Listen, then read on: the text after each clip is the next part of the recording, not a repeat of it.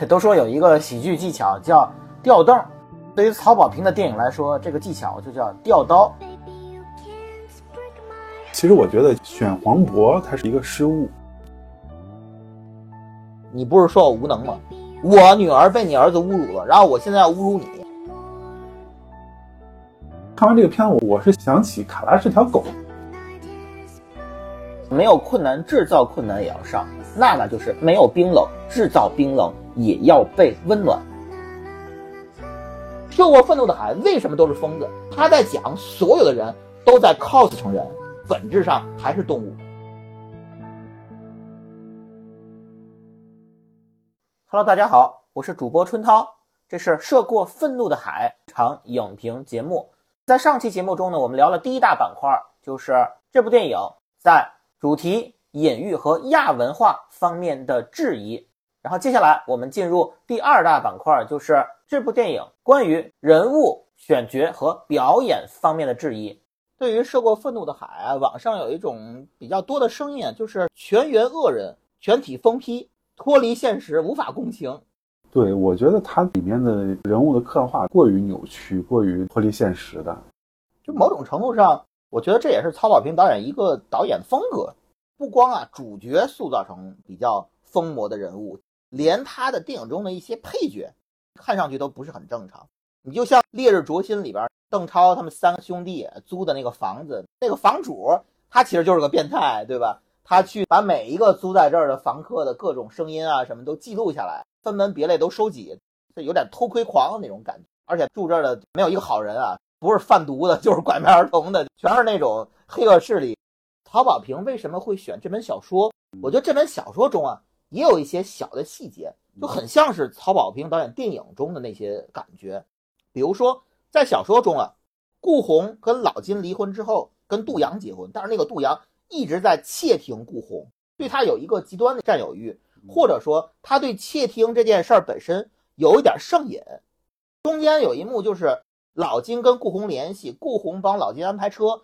为什么警察会出现？是因为杜阳一直在窃听顾红，这个就特别像是《烈日灼心》那个窃听邓超他们三兄弟的那个房主。他这个小说啊，某种程度上跟曹保平导演这个导演风格有一点点契合。我觉得可能这也是吸引曹保平导演的一个点。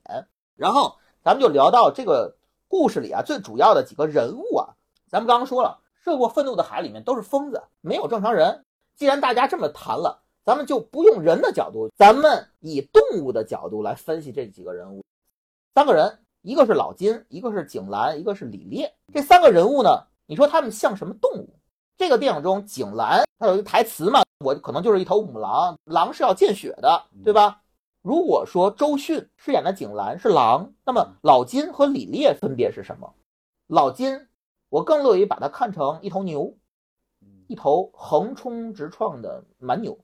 然后李烈，你可以理解成他是一只狐狸。首先说老金，他有什么特点？执着，一根筋。然后咱们常说的对牛弹琴是什么意思？他不理解那种微妙的情绪变化，会忽略女儿的感受。他的情商没有那么高，表面上是蛮力，但是内心深处他有一个压抑的、无处倾泻的欲望。大家都说斗牛士嘛，牛看到红色就要撞。红色是什么？景兰第一次从机场下来，她穿的就是一件红色的衣服。红色对斗牛有魅惑力，那周迅对老金，他就是有魅惑力的，这就是斗牛。所以说，景兰跟老金的针锋相对，其实就是一场斗牛士。看完这个片子，我是想起卡拉是条狗。这个片子它有一个问题，就是对于老金的这个形象塑造，受过愤怒的海，他就是写了一个匹夫之怒。这边有个彩蛋啊，刚刚你提到匹夫之怒。受过愤怒的海原小说作者老晃，他其实就是《匹夫》那部电影的编剧。对，造成这个事情的原因就是这个小说它本身它是一个悬浮的，现实中的渔民家庭，它不是说像完全的这种现代的这种城市社会，各自关起门来过自己的日子。像渔村，它是比较朴实，就整个村子的人都认识，村里的每个人都会照顾你的孩子。你会觉得这个老金的这个社会关系，他有点太刻意、太集中了，可能就是为了这个故事的人物情绪的一个极致。这里面提到一个曹保平导演的一个偏好吧，他在处理暴力场面的时候，特别喜欢用刀。他特别喜欢这种简单、直接、粗暴的方式。你看，在李米的猜想里面，王艳辉跟王宝强坐在出租车后座，聊着聊着，突然 掉出一把刀。可都说有一个喜剧技巧叫吊凳，对于曹保平的电影来说，这个技巧就叫吊刀。像《涉过愤怒的海》里面，黄渤也是把刀藏在了后面。在小说里，老金换了好几次刀，一开始是长刀，后来是折叠刀。曹保平特别喜欢刀的概念，它是一种非常原始的那种硬碰硬。在《烈日灼心》中啊，他没有直接展现太多的枪战场面，那几个警员中枪都是一个结果。他更喜欢那种用斧子、用刀这种特别直接的冷兵器的这种对撞。我觉得这个是导演的一个个人偏好，他对暴力的一个理解。这个刀的形象和黄渤饰演的这个老金的形象其实是有一层对应关系的。你可以理解成刀就是蛮牛的牛角，而且。说到这个老金呢，说到这个蛮牛，说到他的愤怒，我想呃插一个东西啊。这个电影中其实除了头盔的意象、面具的意象、coser 的意象，还有一个什么意象？火，火的意象是整部电影中一直在埋设的一个概念。一开始老金第一次刚到日本，他坐在出租车里，他打开出租车门，出租车窗上映的就是回转火锅，这这有点过度解读了啊。因为这时候老金他是带着气来的，他生气在什么？我明明有那么多条船，你非得把我叫过来。然后在娜娜和李苗苗的回忆中，两个人躺在草地上，李苗苗她用 coser 的语言对娜娜说：“哎，我自己会像这个角色一样涅槃一般浴火重生。”你看，等到后面，当老金被景兰关在地下室的时候，老金用一个什么方法逃出来的？引火自焚，对应的就是李苗苗说的那句“浴火重生”。在那一幕戏之后，景兰跟老金的关系也发生了变化。周迅，我觉得有一个非常精彩的表演，就是他在老金从地下室浴火重生走上来的时候，两个人擦肩而过，有一个对视。在那一幕，第一次看到周迅饰演的景兰眼中出现了一丝惊恐。他从那一刻开始意识到，底层冒着怒火上来的这个男人已经真正威胁到他的儿子了。就这个人已经无所顾忌了。我自己的命可以不要，我就要抓到你儿子。一方面是周迅他的气焰有点弱下来了，还有一点他有一点点被底层上来的这个他没有见过的这种怒火，这种男性荷尔蒙有一点点被征服的感觉。他没有拍的那么明显啊，也可以说是过度解读啊。但是我觉得多少带一点那个火，火其实跟怒火有关，它其实也跟欲火有关。这个景兰跟李烈生活在一起，李烈是那种钻营啊、算计呀，他可能也是第一次接触到这么棋逢对手的一个充满男性荷尔蒙的一个一米七左右的这样一个 一个状态，就是我觉得有一层欲火的感觉。火的意象还有什么？老金在教训侮辱女儿的那三个 coser 的时候，在 KTV 包房里面，他拿什么进来了？他拿的是一个灭火器。你看那几个人当时在侮辱娜娜的时候，也是跟。欲火相关的东西，所以老金呢有点算是以眼还眼，以牙还牙，就是我用灭火器去灭你们的火，他有一种这样的概念，而且用灭火器砸也是非常原始和暴力的。曹导他特别喜欢这种直接的、坚硬的、冰冷的东西去产生暴力，包括你看啊，周迅饰演的景兰，当他得知自己的儿子可能死了，然后老金把他儿子的咱们算是遗物吧交到他手里的时候，景兰那边就流鼻血了，滴在了白色的面具上。你可以理解成它就是一种上火，包括你看这部电影中，哪怕你说李苗苗这个名字，苗，你当然可以理解成咱们叫拔苗助长，对吧？李苗苗这个悲剧的形成就是因为拔苗助长，但是另外一层苗就是火苗的苗，包括你看李苗苗他怎么跟那个三个 coser 产生矛盾，他是把其中一个人的头点燃了，变成一个火球，他其实火的这个意象充斥着这个电影。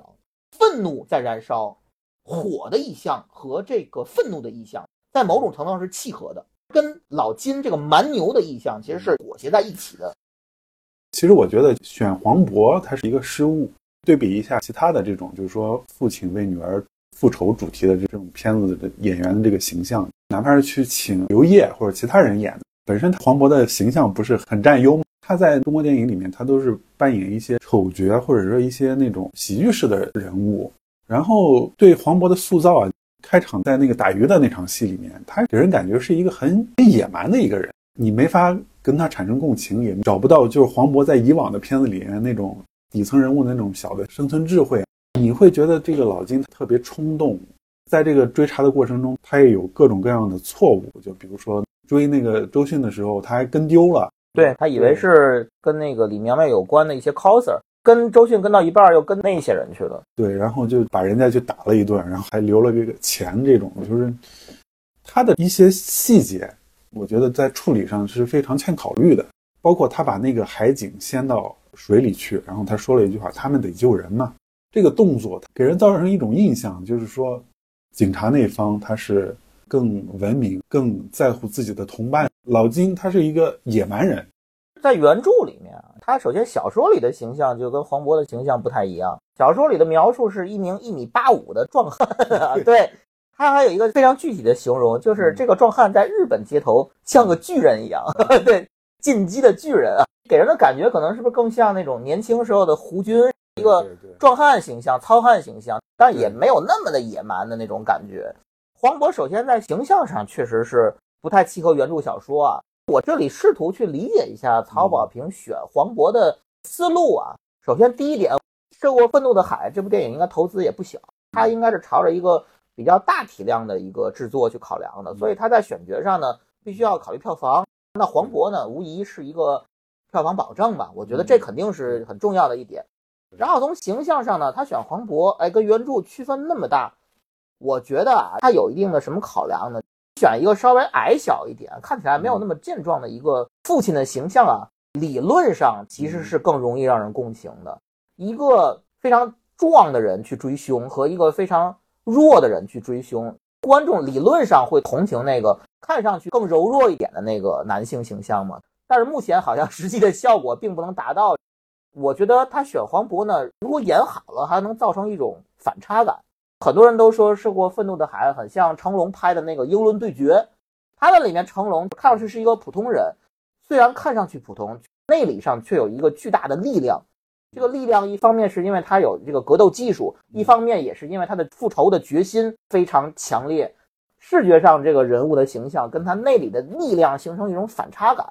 如果曹保平用好了，会是这样一种效果。但目前确实，我个人觉得也是没有达到这个感觉。你看成龙那个片子里面，首先就是在那个装束上面，成龙他是一个特别苍老的，哎，对，容易让人共情。对他那个白发，脸上那种疤痕。父亲的那种憔悴、苍老跟无力，当他以一种特别决绝的形象去对抗一个更大的势力的时候，你会为他共情，对吧？你有一种悲剧感，有一种悲剧感。对我同意你的说法，就观众其实是会共情英伦对决中的成龙，但是不太好动情黄渤。我觉得有几方面的因素，一方面是你说的，就是黄渤有点匪气太重了。但是另一个角度来讲，我觉得黄渤在表演上还有一个问题，我不知道是黄渤因为演喜剧演的太多了，不自觉的带出了一些喜剧的特点，还是说曹保平觉得整部电影的基调太肃杀了，太悲剧了，他指导黄渤在有些地方演出一些调剂节奏的这样一些段落，比如说就你刚刚说的，老金在跟踪景兰偏离了方向，跟那三个 coser。去了他们房间，然后打错了，打完之后有点尴尬，花盆底下还留了点钱，那个表演就稍微有一点尴尬的喜剧感。对对对，就其实他有两处我是特别感觉明显的。第一个就是黄渤去日本的时候，他在那儿拍照啊，对他是在那个大学门口，他是有一个特别游客式的，就好像第一次来的拍照。然后第二个就是他在那景兰，就是周迅上车的时候，他有一个不自觉的一个抹头发的一个动作。还有一处，他在机场要去跟踪那个李烈，看到李烈接景兰下飞机，他停一个大卡车在外面，然后有警察就说你不能在这儿停时间太长。就那个警察跟他一交流，他又出来那种喜剧感，就有点像笨贼的那种感觉。就是我在这等，然后突然遇到一个意外，我走走走走走。还有一处，整个电影最后，老金和李烈在渔船上打斗的那场戏，打完之后不是李烈头被撞了，然后倒地流血了。后面是警察还是有其他船过来了？黄渤就在那招呼他们，那个招呼也是有一点点就是那种喜剧感。这些地方都是一下就把人从这个曹保平本来塑造的比较好的这种电影氛围中，一下就给你拉出来了。他这里面有一些表演，就让人想到了《疯狂的石头》，给人的这种感觉就是当然，我们在以前的主旋律影片中太追求那种光辉的形象，是让朱时茂这种形象的人去演英雄。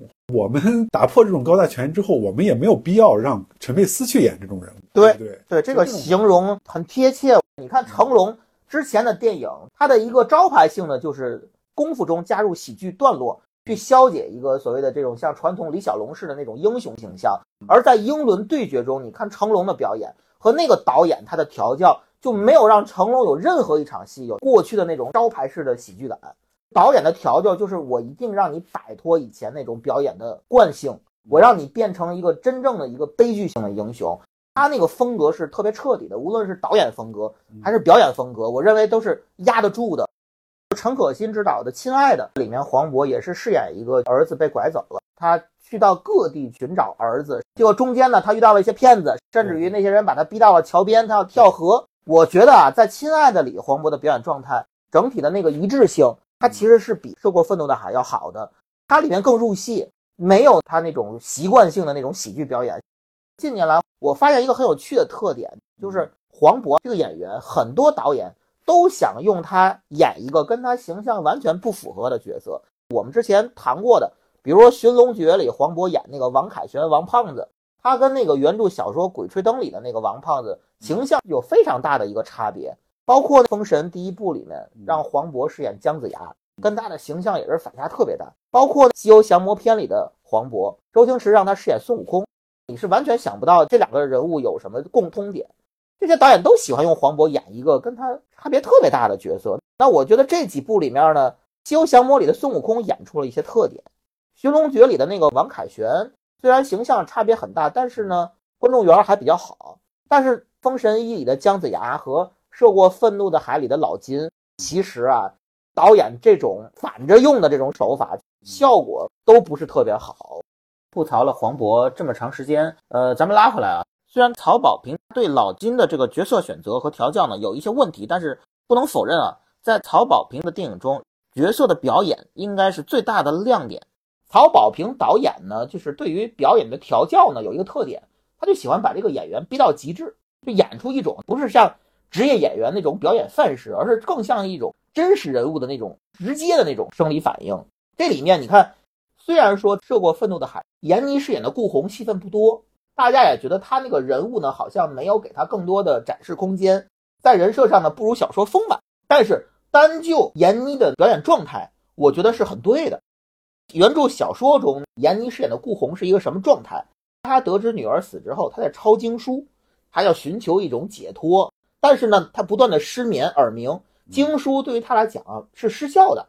她不断的在掉头发，然后眼睛因为哭太多，每半个小时就要滴一滴眼药水，它是那样一种状态。然后你再看电影中顾红的状态，虽然戏份不多，但是每一次出场。你看到他的眼睛的状态，那是一个眼泪已经流了很多次，已经流干了，无法再流泪的一个状态。至少就是从这个表演的角度来讲，他是非常的准确的。这就是体现出了曹保平导演他对演员调教的一个风格，就是把你逼到极致，让你用真正的生理反应。甚至我理解，闫妮就是哭了很多次，才达到了那样一种表现力，就很像是《烈日灼心》里面有一幕啊，邓超。去救那个跳楼的富商，挂在高处，然后段奕宏看到了就往上跑，没有坐电梯啊，一直跑到了多少层，然后到门口，你看到那就是一个真正的爬楼几十层，那明显是这个演员啊，他不是表演出来的，他就是真正的反复在跑，最后达到了生理极限的一个状态，所呈现出来的一种生理反应。这我觉得就是曹保平导演他电影一个风格，《烈日灼心》中的那个段奕宏的表演。二刷之后啊，我印象最深的一场戏就是段奕宏在得知邓超其实是 gay 之后，他跟邓超面对面相见的那场戏。在那场戏中，大家一定要仔细的看段奕宏的所有表演细节，他演出了一种我自己认为我是钢铁直男，但是在其他人眼中看来，他就是一个深贵。他对邓超的反应中啊，混杂了非常复杂的情绪。一种就是说我之前判断错了，你们不可能去作案。他还有一种钢铁直男对 gay 的那种偏见。那更深层的其实是他得知邓超是 gay 之后，他其实有一点失落和嫉妒，他演出了非常丰富的层次啊！推荐大家一定要重新看一下那场戏。我的命像风一样流落四面八方，我的命还捧在手上，而哪里才是天堂？我比你多些沧桑，执着的却一样。这旅程有了你的眼光，让冰雪有阳光。聊完老金呢，咱们再聊一下景兰。景兰对自己的描述就是母狼嘛，咱们看看她有什么特点。你感觉她是非常独立的，她不靠男人，独来独往，有血性，护崽，护小狼。而狼呢，为什么他会对老金呢有一层惺惺相惜在里面？因为老金相对来说给他的感觉比他身边那个狐狸 更有血性一点，更有一层蛮力，非常原始的那种旺盛的一种生命力。我觉得这是他从李烈身上找不到的。但是我觉得啊，周迅在说“我是一头母狼，急了是要见血的”，他是跟李烈说这句话，表现力比较一般。说实话，这台词好，但是他说的那个位置啊，好像有点没有气势，感觉有点没有打到点儿上。然后你看啊。关于母狼护崽的这个东西，咱们可以详聊一下景兰跟他儿子微妙的关系。在原著小说中啊，有一个描述，对于景兰怎么看待李苗苗，他是说见不到就恨，见到了气就全消了，他是一个爱恨交加的感觉。我觉得像这种表达，完全是一种溺爱的一种表现。在小说中啊，有一个特别有意思的点。他虽然溺爱这个儿子，但是老金杀到那个山中的小屋的时候，哎，儿子李苗苗像电影一样，也是拿出了猎枪，但是他开枪误伤了景兰，他把景兰的一只耳朵给打掉了，属于母亲被儿子背刺啊。这个情节呢，在电影里面改成李苗苗其实是枪伤了李烈的手下。原小说里面吧，我是感觉到原作者对于比较上层的人物，他还是有一种愤怒的情绪在里面，说是嘲讽嘛。就比如说枪打他耳朵，他那个形象其实是有点滑稽的。你可以想象，如果周迅在后半个片子里面，他都是包着一个脑袋，然后对，是咱们中国观众最了解的就是一只耳嘛，黑猫警长中的一只耳，其实是偏讽刺的一个形象。对，回到这个电影中啊，看看景兰跟老金，景兰跟李苗苗。他们的关系是什么感觉？我说三场景兰跟老金的戏。第一场戏，景兰跟老金第一次相遇，就是他拦货车，我上去捎我一程。哎，景兰上去跟老金坐在一起。这时候呢，老金不想掩藏嘛，景兰就已经认出他来了嘛，对吧？那段表演，我觉得周迅还不错，那个层次比较多。上来呢，先是强作镇定，先是以安抚和共情为主。如果没有这件事儿，我儿子跟你女儿，对吧？咱俩可能还是亲家呢。然后看到老金的态度那么绝，他开始软硬兼施，甚至到后面有一点侮辱。可你找不到他，对吧？他有一句最关键的台词：“你愤怒是因为你无能。”男人最怕人说自己什么？一是没钱，二是没有能力。这是男人最不能听到的两句话。我认为这句话是点燃了老金这头蛮牛的怒火。你愤怒是因为你无能。他其实你细想这个台词。他有挑衅，也有一点点挑逗感。这个挑逗感在这场戏还不明显。往后走，老金浴火重生，从地下室出来，两个人擦肩而过，有一个照面。景兰那个时候有点破防了，他前面一直强装的那种镇定有一点点塌陷了。他意识到这时的老金已经是一个复仇天使了，就完全挡不住了。在这个时候，他有一点点感受到老金那种蛮牛的荷尔蒙在爆棚。然后直到什么时候？直到最后。老金和景兰在海滩，老金呢从海里把那个景兰给拽上来了。有几个信息嘛？一个是景兰知道儿子已经死了，然后景兰呢开车撞老金，以为老金死了，自己也自杀了。最后又说白了死而复生了一下。如果再加上突如其来的那场激情戏，那么他整个的人物逻辑就非常的完整了。你看，在最后海滩那场戏之后呢，一直箍在他脖子上的那个脖套就被消失了。什么是箍在脖子上的脖套啊？李成儒有一段话嘛，如坐针毡，如芒刺背，如鲠在喉，那就是梗。对我们这个节目缺的就是梗。对，如鲠在喉就是指周迅脖子上的脖套。如果周迅是一头母狼，那么头上的那个脖套其实就是困住狼的一个枷锁。你可以理解成，在海滩那场戏之后，如果他们真的发生一场激情戏之后解套了，他的负担没有了。景兰内心深处其实他有一点点觉得对儿子的溺爱是一种负担，这个负担没有了，儿子也死了，他反而轻松了，像一头被解掉枷锁的狼。而且如果他发生了那场激情戏，那他内心深处的欲望也发泄出来了。他刻意给了一个镜头，车在往下沉的时候，周迅的那个白色脖套就在那个水里面。大家都觉得那场激情戏不可能发生，但是我反而觉得，恰恰因为没有那场戏，整个景兰和老金的人物关系才没有得到完整，缺了一块儿。景兰的下线非常的突兀。咱们谈到这个景兰啊，我再说一下曹保平导演对景兰的一个设置，他是把原著小说中顾红的一部分东西和原著小说中李烈的一部分东西拆分给了景兰，让景兰作为周迅饰演的大女主更丰富。她成为老金针锋相对的一个对手。为什么我说啊，景兰和老金之间有一点暧昧呢？是因为在原著小说中啊，顾红跟老金是有暧昧的。在小说一开始，老金跟顾红啊在找女儿，还不知道女儿死讯的时候，他俩就住在宾馆的不同房间嘛。两个离婚的人旧情复燃，有一点点擦出火花。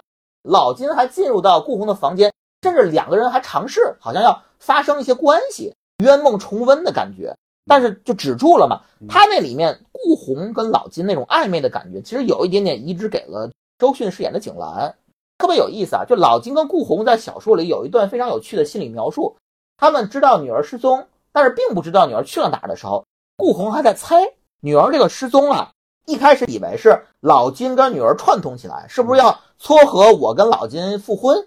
然后后面他又以为是可能老金没参与，是不是女儿？自己以他的失踪，然后撮合我跟老金重归于好，你会感觉他这有一点讽刺感在里面，就是父母以为女儿的失踪是为了撮合我们，其实女儿就是被人杀了。我觉得他有一点点对父母的一个嘲讽，而且这种嘲讽在于观众后面知道那个时候女儿已经死了，你俩还在房间里动手动脚，他就很像什么拉斯冯提尔导演，就是威廉达福主演的叫《反缉毒者》。开场的一个重要情节就是那对父母，因为他们在激烈的做爱，导致他们的孩子翻出了窗户，然后坠亡。夫妻之间这种欲望的时候，正好是跟孩子的死亡是相关的。它就很像是小说中顾红和老金的那场戏。电影我认为它其实是把老金跟顾红暧昧的那一层多多少少移植给了景兰。景兰跟老金其实是贯彻了那个暧昧性。所以说，我再回到这点，我试图。猜想老金跟景兰那个激情戏，如果发生，他们是什么心态？我认为他有几层心态。一个是在海滩中啊，老金把景兰拖上来之后，景兰说了：“你把你女儿那些影像还给别人看，你根本就不爱你女儿。”老金某种程度上是被激怒了，他首先是被景兰揭穿了，你其实就不是个好父亲。而老金自己也意识到了，他其实是借着这个被揭穿的恼羞成怒。然后以什么名义呢？我女儿被你儿子侮辱了，然后我现在要侮辱你。还有一个什么原因？景兰之前不是嘲讽过老金吗？你愤怒是因为你无能。回到那个男人的话题，你不是说我无能吗？我就证明给你看。这个里面就带有一定，就像你说的那个底层对上层的一个有一点点报复心理，而他这个报复可能是以一个性报复作为他的一个主体动作，不只是男性被女性侮辱。而是一个底层男性对一个上层女性侮辱，他进行了一个报复。更重要的是啊，在前面那个过程中啊，男女主还是有一点棋逢对手和惺惺相惜嘛。你看，在那个警察局里面，他们那种对手戏拍的就跟《无间道》一样嘛，对吧？就两个人那个脸对脸，我们就是两个骗子，但是骗子偶尔也要讲信用的嘛。他们就是棋逢对手的两个骗子，他两个人缺失生活的激情。也缺失一定的另一半的激情，可能性的东西也缺失一些，而且是这样，在那个时刻，景兰她自杀了，被拖上来，相当于已经死过一次了，儿子也死了，你可以理解，景兰又活过来了，她重新活了一遍，在新的人生中，她没有儿子的负担了，她也没有那个脖套了，解套了，对吧？所以她完全释放了她的天性和激情。以曹保平的个人风格来说，他他看到这个《涉过愤怒的海》的原著小说。他不仅仅只想拍一个父亲为女儿复仇的故事，他一定要在这个基础上加一层东西。那我觉得他在处理老金和景兰的关系时候，脑子里想的绝对没有那么简单，他是有一层非常暧昧的东西在里面的。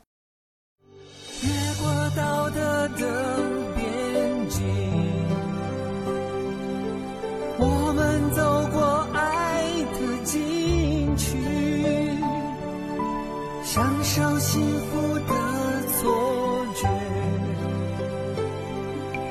误解了快乐的意义。是谁太勇敢，说喜欢离别？只要今天，不要明天，眼睁睁看着爱从指缝中流走，说再见。然后我们谈谈李烈吧，改动最大的一个角色啊。这个景兰现在这种就很算计的、很有招数的这种形象，很大程度上其实移植自小说中的李烈。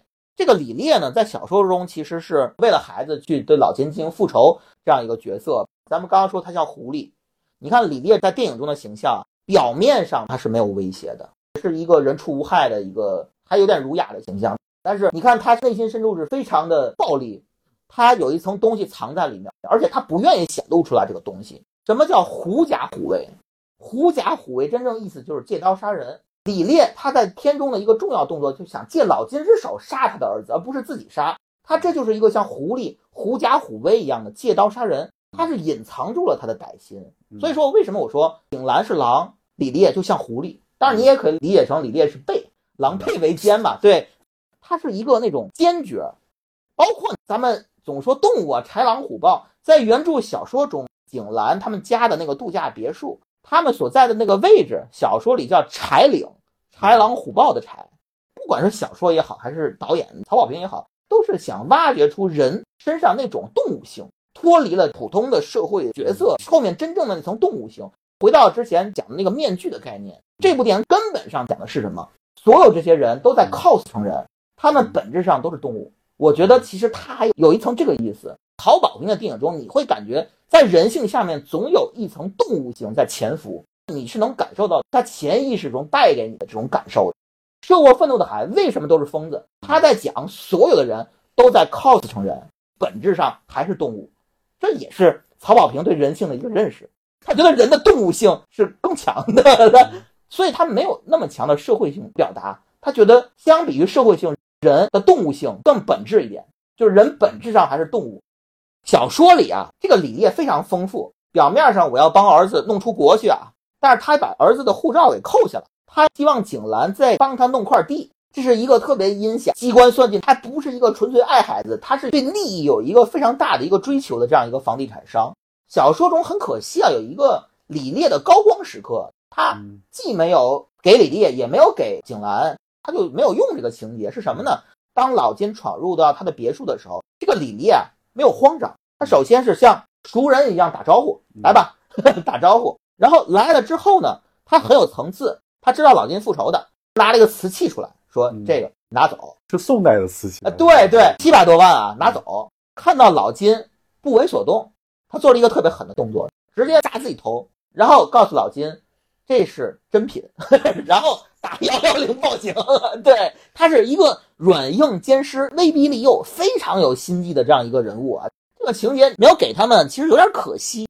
原著里还有一个挺有趣的情节，电影里是周迅啊用空城计诱使了老金到了地下室。原著小说中是李烈说让老金去地下室，李苗苗确实没有在里面，里面是养着一条鲨鱼，一条鲨鱼在看着自己。他这个情节是这样来改的，包括在电影中，大家有的时候没看懂吗？说这个警察戴震。跟李烈他们家什么关系？你感觉这两个人之间有事儿，对吧？不像是一个普通的受害者和警察的关系。在这个小说中啊，李烈他是说认识他们这个警察局的相局，相局啊跟戴震是同学，那意思就是你得帮我们，对吧？老熟人了，甚至于就是这个相局把这个戴震派过来办这个案子。戴震本来是缉毒警，戴震在小说里就有点不忿这个李烈，甚至于啊中间没有帮李烈，然后这李烈特别记仇。在李烈的作用下，后来这个戴震就被调走了。在有一次缉毒任务中，被人打了黑枪，然后等到戴震葬礼的时候，李烈献了一个最大的花环，暗示着李烈就是指使杀他的凶手。小说中这个李烈，这是一个非常黑暗的一个人物啊。电影中的处理相对来说呢，确实是比较简单啊。他这个角色吧，就是人物形象是塑造出来的，但是他有点滑稽，有点幼稚。对对对尤其是最后那个突然暴怒那种感觉，我去理解一下，先派人抓李苗苗，然后再想借老金之手杀李苗苗，他是有点小说那种阴险在里面的。包括在警察局里，他跟戴震那种没大没小的那种嚣张的状态，也有点小说的那个感觉。电影中改的比较好的一点呢，是他其实对李苗苗之所以成为恶童的成因，稍微做了一个呼应。记不记得老金在漫展抓李苗苗的时候，李苗苗突然冒了一句说：“爸，爸别抓我，或者爸下回我不会了。”他有一句这样的话，很突兀啊。你可能初步理解，哎，是不是这个李苗苗在演戏啊？对吧？假装说这个黄渤是他爸，未来的老丈人，对吧？是不是套近乎？他其实不是，他跟后面什么关联呢？后面李烈跟老金在渔船上打斗，李烈打着打着就被老金激怒了啊，因为老金看穿了他，说啊，你呀就是想借我的手杀你儿子。然后呢，李烈就被激怒了。李烈被激怒之后说了句什么台词？他说：“那可是你亲妹妹呀，你居然下得去手。”他在打老金的时候，他说的台词是对儿子说的台词，所以你这两处相关联，至少它有一个呼应，就是说什么样的父亲会诞生什么样的儿子。这两个人他都在精神上有一些不是很正常的地方，他们有的时候会把眼前这个人当成另外一个人，好像父子之间在精神方面的这种缺陷的遗传，你感觉有一个呼应关系在里面的。咱们说一下为什么你会觉得突兀啊？我觉得导演的思路是这样的，导演的故事结构它是这样设计的：首先是先让海滩那场戏让景兰看穿老金，你其实不是一个负责任的父亲，揭穿老金，让老金露出本性。然后接下来老金和李烈在渔船上打斗那个戏，老金去揭穿李烈，你其实不是一个真正的好父亲，你想杀你儿子。我觉得他是有这么一个结构，一个循环的概念。他在剧情结构上，我觉得他是这么设计的，但是确实他在那个细节上确实太生硬了。之前的老金他在追景兰的时候，他都能跟丢，到了后面就是他又突然神通广大，一下子能说出李烈在日本有资产。那个应该来说，其实是那个警官戴震告诉他的。在前面还有一场戏，就是在海边嘛，李烈他们带手下一直盯着老金，看看他儿子到底在哪儿。然后戴震其实过去跟老金说了一段话，聊了一下李苗苗跟李烈之间的恩怨。当然那个也有点奇怪，你说一个警察，你过去跟他聊这个干什么？你可以给他找借口啊，但是确实你从观感上有点断裂。涉过愤怒的孩子很多情节，你都会脑补这些人的动机到底是什么。老金为什么要带李烈去那儿？戴震为什么要跟老金说李烈的事儿？这些细节你没有办法理解，你只能给他找补。其实大家都说啊，就是曹保平的作品啊，有一个观看的逻辑，就是当字幕出现曹保平作品之后，所有的情节应该都是为了过审，并不是导演的本意。这部电影在曹保平作品之后出现的，就是老金到了灯塔上面，把藏在灯塔里的李苗苗放出来了。李苗苗自己划着船往前走，然后老金呢是打了个电话，应该是打给警官的吧。这个是现在的电影的结尾。目前网上又放出来一版结尾是什么呢？是这个李苗苗划着船，不断的自己在那划船往前，然后接的是一个什么镜头呢？李烈他其实没有死，他在那个病房中啊惊醒睁眼。这个好像是曹保平导演之前预设的一个结尾，是一种新的轮回。就是老金呢本来想杀李苗苗，因为他害了自己女儿嘛。最终他没有杀，因为各种原因啊，自我救赎也好，怎么也好，他没有跨过这个底线，放了李苗苗。但是呢，他有意无意的呢，就制造了另外一种循环，因为李烈醒了，李烈的那个另外一个女儿呢，也被李苗苗伤害了。虽然看上去李苗苗是被放走了，但是他好像又进入了到了那个李烈的一个对他的亲生儿子的一个复仇的这样一个循环中。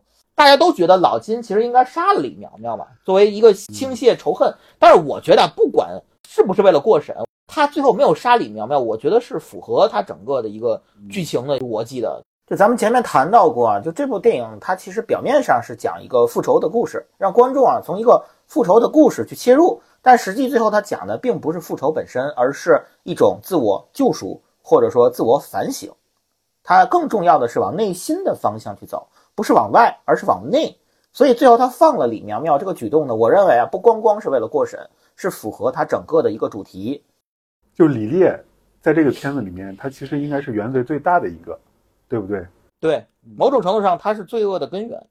那个结尾我也很不喜欢，就是他最后他们都逃过了法律的制裁，他的着力点很大的力气就放在就是说怎么把警察置于一个既不影响这些人的行动线，又得让这个警察就无能为力。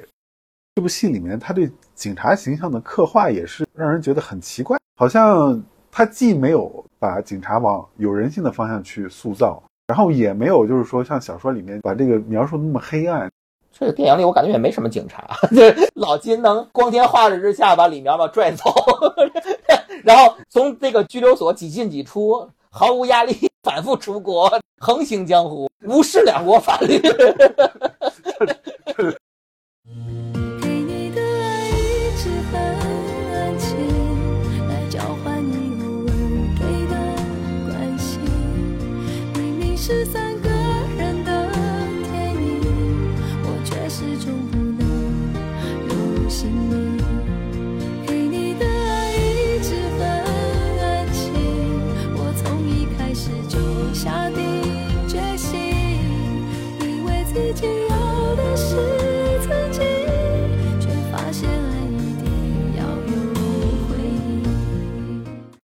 说到人物啊，咱继续聊啊。咱们先说一个五行相克的东西啊，就是李苗苗、木子李、金丽娜、金，在五行相生关系中啊，木生金，金娜喜欢木子李、李苗苗是一种缘分。然后在五行相克关系中啊，某种程度上，金和木是相克的，也就是说，这木子李、李苗苗是娜娜的克星。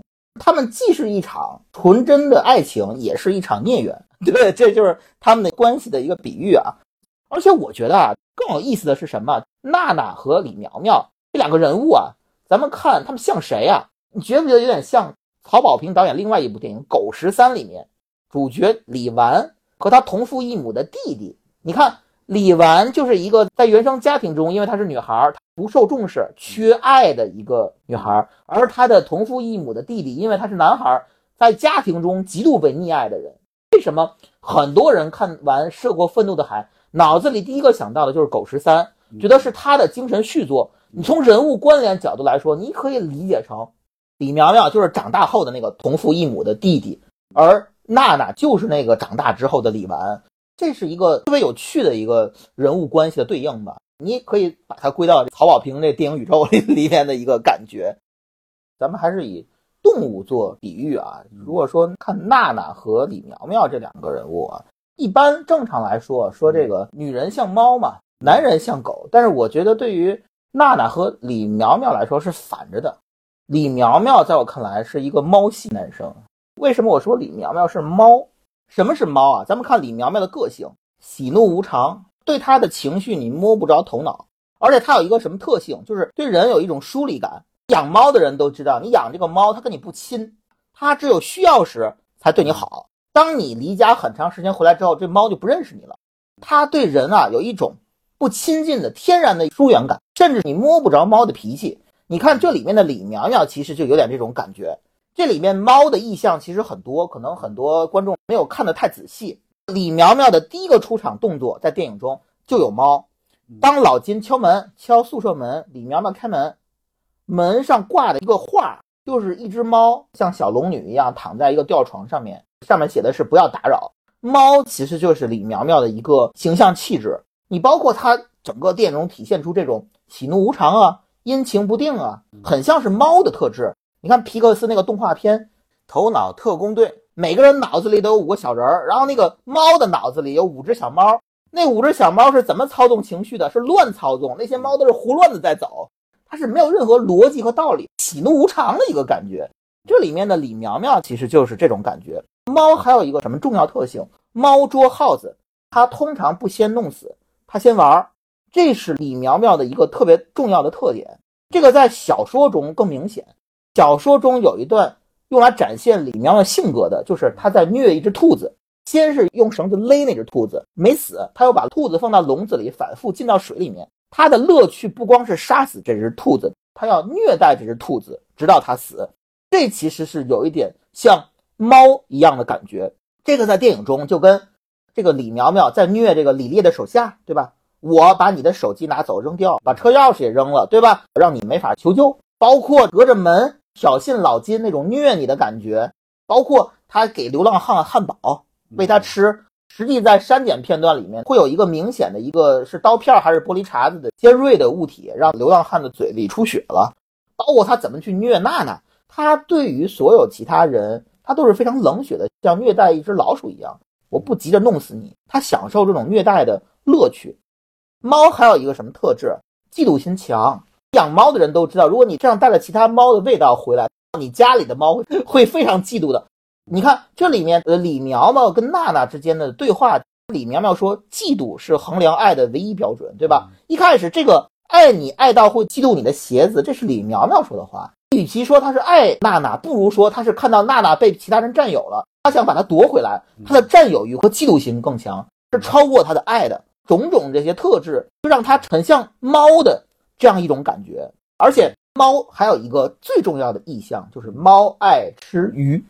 鱼就是猎物，猫就是猎手。娜娜其实，在某种程度上就是那条鱼，它就是玩弄和虐待鱼的那只猫。所以总体来说，我觉得啊，它其实就是一个猫的形象。而在这个小说中，这个李苗苗跟电影中不太一样。小说中，她是一个智商非常低，可能智商七十左右，一个确实是有智力障碍的一个人物。他的恶呢，更多来源于一种天生的那种无知的恶。他觉得弄死这些活物之后，他觉得为什么这些活物又不跟我玩了？就像孩童般的那种恶，他跟电影中这种恶还不太一样。在小说中还有很有趣的一点，虽然他智商不高，但是他比小说中的很多角色都聪明。虽然智商低，但是首先第一点，他发现了老金在跟景兰聊天的时候，老金其实是在拖时间。第二点，他发现老金最后啊带着他划船滑向了去日本。他一下就明白了，哦，你是想送我去日本治罪，两点都体现出来。这个小说作者很有趣啊，他把这里面智商最低的一个人变成了，反而是那个在最关键时刻能洞悉到真相的一个人。我觉得也是一种讽刺吧。然后在电影中呢，这个李苗苗去害他同父异母的妹妹，不是有一个小丑的一个弹射的一个盒子吗？那里面放了应该是硫酸还是什么液体？那个盒子本身困在盒子里的一个小女孩。它很像是一个困在橱柜里的娜娜，这也是一个挺有趣的一个对应符号。我们一起睡猫觉，一起喵喵喵喵喵，在你面前撒个娇，哎呦喵喵喵喵喵，我的心脏蹦蹦跳，迷恋上你的坏笑，你不说爱我，我就喵喵喵。每天都需要你的拥抱，惜在一起的每分每秒。你对我多重要，我想你比我更知道，你就是我的女主角。然后说最后一个人物娜娜，娜娜我觉得非常复杂。以前有一个电视剧吧，像雾像雨又像风，娜娜就是像狗像鱼又像猫，这很复杂啊。就是娜娜她是一个没有安全感的人，她一定要依附另外一个人去带来她的安全感。养狗的人都知道，狗对人的依赖是非常高的，跟猫不一样。狗对人的依赖就相当于娜娜对爱的依赖，它这种依赖是非常强烈的，甚至它对爱的索取是过度的。它对李苗苗的感觉有点像是一个舔狗，就是不断的去追求李苗苗，甚至以一些非常极端的方式，而且他是一心付出，非常忠诚。然后娜娜跟李苗苗之间有一些共通的地方。娜娜虽然本质上是狗，但是它有一点点猫的特性，体现在哪儿？就是你看啊，在这个回忆中，老金用杀虫剂驱赶的是什么？是野猫。其实娜娜跟野猫有一定共情的。然后呢，在日本街头，娜娜经常会拖着行李不断的在走，她就像一个居无定所的流浪猫。然后你看，真正娜娜躲进壁橱里的这种状态，我们知道猫还有一个什么词儿叫躲猫猫。老金出海的时候，包括他死的时候，他躲在壁橱里，这就是一个躲猫猫的意象。我这真的不是过度解读。娜娜在跟她的其中一个男友分手的时候给她写了一张便签条，那个便签条最后落款，她画了一只猫，就是说娜娜本质上她并不是一只猫，她是一只狗，但是她在某一些情况下，她会倾向于模仿一只猫。为什么模仿这只猫？就是因为她要向李苗苗靠近，她跟李苗苗在某一些程度上是有咬合的。娜娜不像猫那样独立，她是需要人的，对爱有极度的需求和渴求的。本质上，她就是一个舔狗。她说那句话，想做猎物，像要做猎人嘛？你可以理解成，她就伪装成另外一种动物嘛。这里面我特别喜欢娜娜的饰演者周依然，她的表演，她有一个非常精准的肢体动作，就是她在跟某一任男友亲热的时候，不是亲热，就是日常交流的时候，她就扑到那个男孩身上嘛，她做出了一个像树袋熊挂的动作。我觉得那个挂的动作就非常准确，准确的体现出了他对于这种爱的这种极度的依赖。用四肢挂住的动作非常精准，他就关联着他的一句台词：“我想成为李苗苗爱喝的那种啤酒，被他一直拿起又放下。”他有一点受虐倾向。我觉得这个台词有点就是一个很小资的那个，你冬天的手套，夏天的啤酒之类的。其实隐隐的有一种受虐感，他其实享受受虐。他的心理是什么？我极度渴求爱，但是我对于我能否获得爱是不自信的。我要获得爱，我必须以一种自虐的形式才能获得爱。你看他最后，他为什么捅自己那么多刀？在李苗苗面前，他就是要通过自虐的方式去获得爱。首先说一个女生像狗，估计我们的观众就已经……那我们就换一个角度，我说她像猫像狗又像鱼，哎，我说女人是鱼总没有错吧？如水般的女人啊，这个我们回来就是对，这我还有的说。鱼是猎物，我们刚刚说李苗苗是猫，猫最喜欢吃的就是鱼。你说娜娜这个角色你很喜欢她，但是你共情我确实无法共情，因为我没有这种生活体验。李苗苗我觉得有一点问题，但是娜娜我觉得我能够完全理解她的家庭成因，她的之所以最后为什么会以自枪的形式去求得爱，她的在爱情关系中那种表现，爱到嫉妒我的鞋子那种极端的那种对爱的索求。娜娜这个人物虽然她的戏份不多，我觉得很完整，而且表演非常出色。我觉得周依然，我以前看过她的一些电视剧，比如说那个三月有了新工作，比如说《风犬少年的天空》，但在这部电影中给我带来的感受就是眼前一亮。我觉得这个应该还要算作曹保平导演的调教，或者说他虐他虐到足够 足够的地步，逼出了他的一些表演的潜能。我觉得他的表演动作非常之准确。他看李苗苗的眼神，抱李苗苗的神态，他疯狂时候的状态，他抱男友时候的肢体动作非常准确，我觉得。对，就是在演员层面，他是无可指摘的。对，就是这个人物的这种塑造、这种写法的话，我总觉得他是，甚至我觉得女性观众都不会喜欢。我觉得曹保平在用镜头去描述受害者的时候，他做的非常的不对。你回想一下其他的这种受害人的这种片子，他们不会去拍一个颜色不太对的这个受害人的脸，这个是对死者不太尊重。如果放在韩国电影里面，他肯定会拍女孩的手，你会可怜这个受害人，同情这个受害人。像你说的这个，我觉得还好，因为他其实曹保平就是比较残酷的，让你直观的看到这具尸体。其实这里是个彩蛋啊，就是周依然，他其实演过一部很著名的电视剧。叫三月有了新工作，在那里面呢，他其实就是一个殡葬行业的从业者，他是遗体化妆师。这个怼脸的拍法其实也是有一点点，算是那部电视剧的一个彩蛋吧。正好你提到这个话题啊，就是曹保平电影中啊，总有一些尺度过大的镜头。其实，在网上对《涉过愤怒的海》的质疑还有一点就是说，这部电影打出了未满十八岁不建议观看啊。实际，当很多人看过电影之后，会觉得这个宣发是货不对版。其实这部电影的尺度并不大，这是一个很有意思的现象。今年的很多电影，包括《坚如磐石》，包括《涉过愤怒的海》，其实都把它的尺度当做了一个宣发点。对于这一点，我是这样看的：《涉过愤怒的海》，它其实提出了这个未满十八岁不建议观看。一方面，确实是一个宣传的噱头，让大家对这部电影产生好奇。还有一个呢，我认为这也是一种自我分级，它其实在提醒未成年观众，不一定是说这部电影的尺度有多大，而是未成年观众可能看不懂片中对于原生家庭关系的这种深刻的探讨。相比于性和暴力，我认为《受过愤怒的海》尺度最大的就是它的故事主题。提到娜娜呢，就咱们聊另外一点，性和暴力在《涉过愤怒的海》中其实都有所体现。这回到一个老生常谈的问题，就是对于曹保平导演的个人作品来说，他的作品中其实大量出现了女性的裸戏。那么这些裸戏是否有必要？回看曹保平导演的电影作品《烈日灼心》开场的那个强暴戏，他的裸戏其实是有一定必要性的，因为那是整个故事的一个定调，是一个由奸杀案引发的惨案，最终导致了三兄弟的一个悲剧。那到了曹导那部《追凶者也》呢，我认为王子文在天台上那段激情的裸戏呢。我个人觉得没有那么有必要啊，但是不知为什么，我们都很想感谢曹导。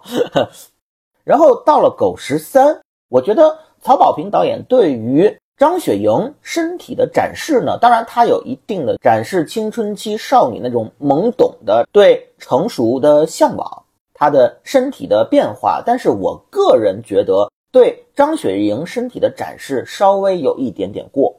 然后回到涉过愤怒的海，我觉得涉过愤怒的海中，娜娜也就是周依然，她的裸戏是否有必要？我觉得非常有必要，她绝对不是在消费女性身体。呃，我来解释这一点，娜娜的裸代表着什么？首先，在剧情的前半部分，导演试图让观众有一种错误的印象，就是娜娜经常在屋子里面赤身裸体走来走去。他让观众误以为娜娜是一个相对来说比较随便而不自爱的人，是因为他这种不自爱可能导致的悲剧。这其实是导演悬念的一个部分。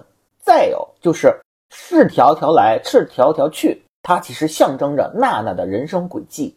她是一个非常年轻的含苞欲放的花朵，却在最好的年华丧失了生命。赤条条来，赤条条去，这就是她的一场青春。残酷葬礼，而我们想，娜娜对李苗苗是一个什么样的态度？她是赤诚相见，情感付出是一片真心的。虽然她对爱的索取无度，但是她对李苗苗的情感是真挚、热烈、赤诚的。那么赤条条来，他赤身裸体的状态也跟他赤诚的一片真爱的心是关联的。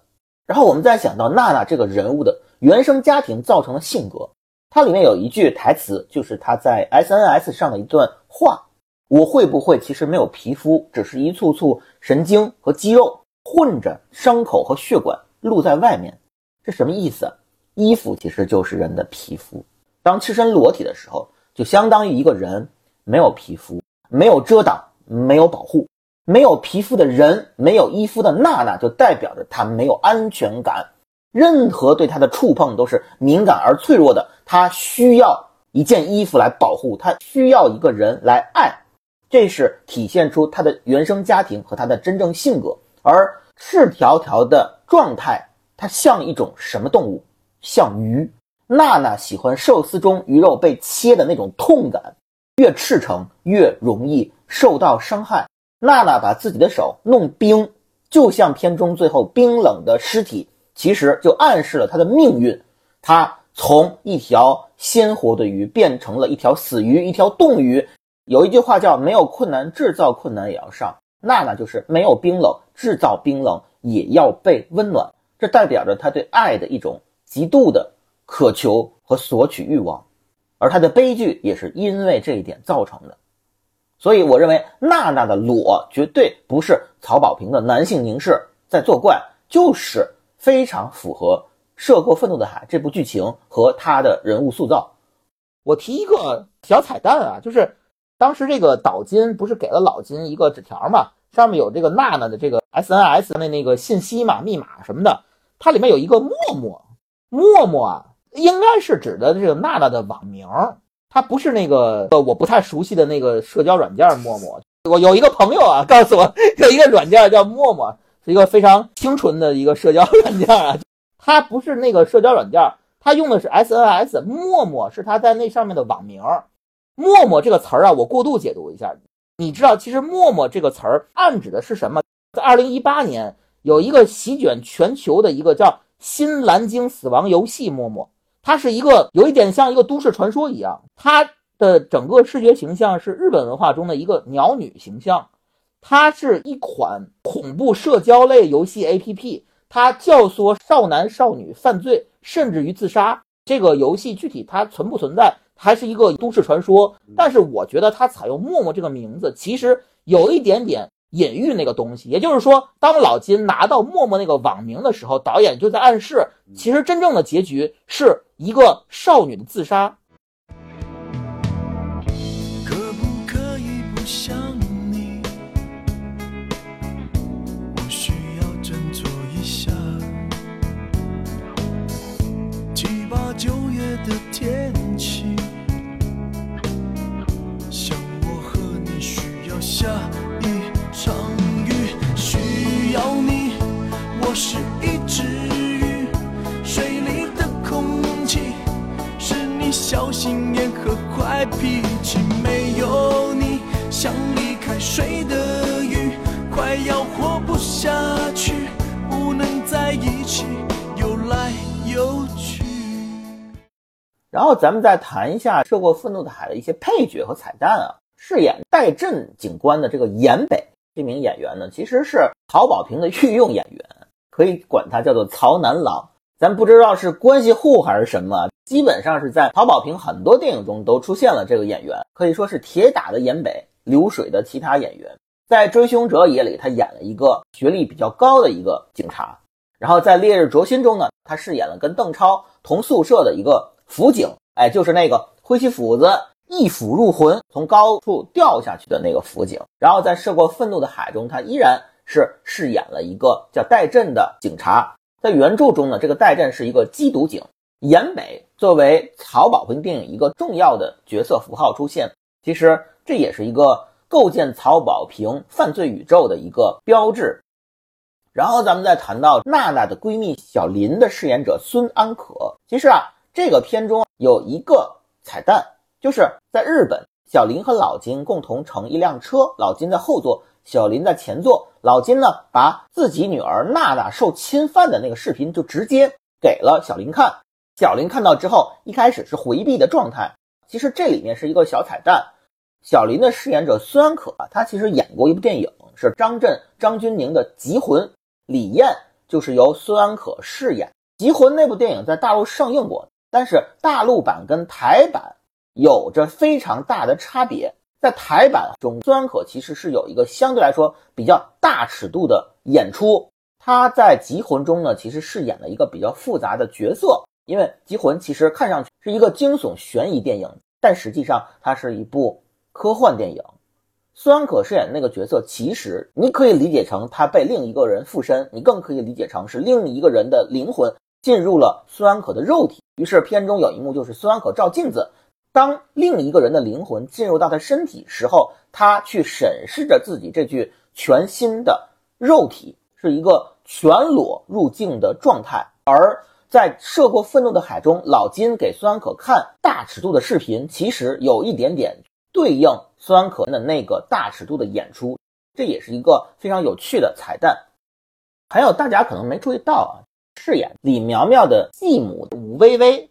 这个演员呢，其实叫诗诗，不是刘诗诗啊。这个诗诗呢，其实是一部非常知名的电视剧《知否知否，应是绿肥红瘦》中莫兰的饰演者，就是那个跟赵丽颖作对的那个女子。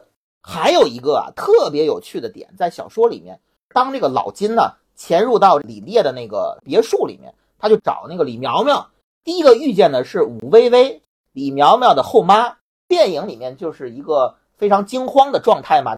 你是谁？来人呢？但是小说里面那个武薇薇的反应更奇怪。武薇薇看到老金之后说：“你谁呀？聋了？有狗？没事吧？我不说嘛，有狗。”其他人都愣了，那婴儿也在哭，保姆也在喊。这个武薇薇是什么反应呢？老金上去继续搜，呃，整个那个别墅区的保安来了之后，武薇薇跟保安说的什么话？他说：“你们呐，大白天让进了坏人，你们呐，然后笑岔气儿了。这 他有一种非常奇怪的一种，就是你可以理解成他这个别墅中的这个女主人吧，养尊处优，可能生活中太缺少刺激了，遇到一件刺激事儿，他甚至有一点点兴奋。那另一层面，他其实有一点点事不关己的一个看戏态度，或者你可以理解成，因为他们的阶层很高，他是有一点点有恃无恐，他觉得你威胁不到我，你伤害不了我，也带有一种对底层的一种蔑视。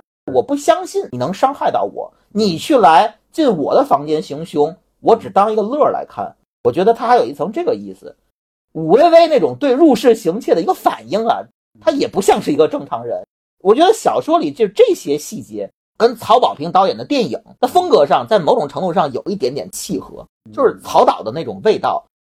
好，这就是干货影评关于《涉过愤怒的海》第二期节目。本来是说两期节目将《涉过愤怒的海》更新完，但是因为聊的内容实在是太多，不得已分了三期。真不是为了水时长。我们在第一期中聊了主题，在第二期中聊了人物，那么第三期，也就是最后一期，我们会以天上下雨那场戏为契机，去聊一下剧本和导演。天要下雨，娘要嫁人，该来的总会来。欢迎大家期待《涉过愤怒的海》最后一期节目。好，感谢收听本期干货影评。干货影评于各大播客平台和微信公号均可在线搜索收听。除了像本期《涉过愤怒的海》这样的影评长节目，干货影评还推出了每期四到十分钟的影视短评节目《干货短评》。希望诸位听友多多点赞、收藏、转发、评论、打赏，你们的每个小小支持或大大的不支持，都是我们更新的巨大动力。Can you feel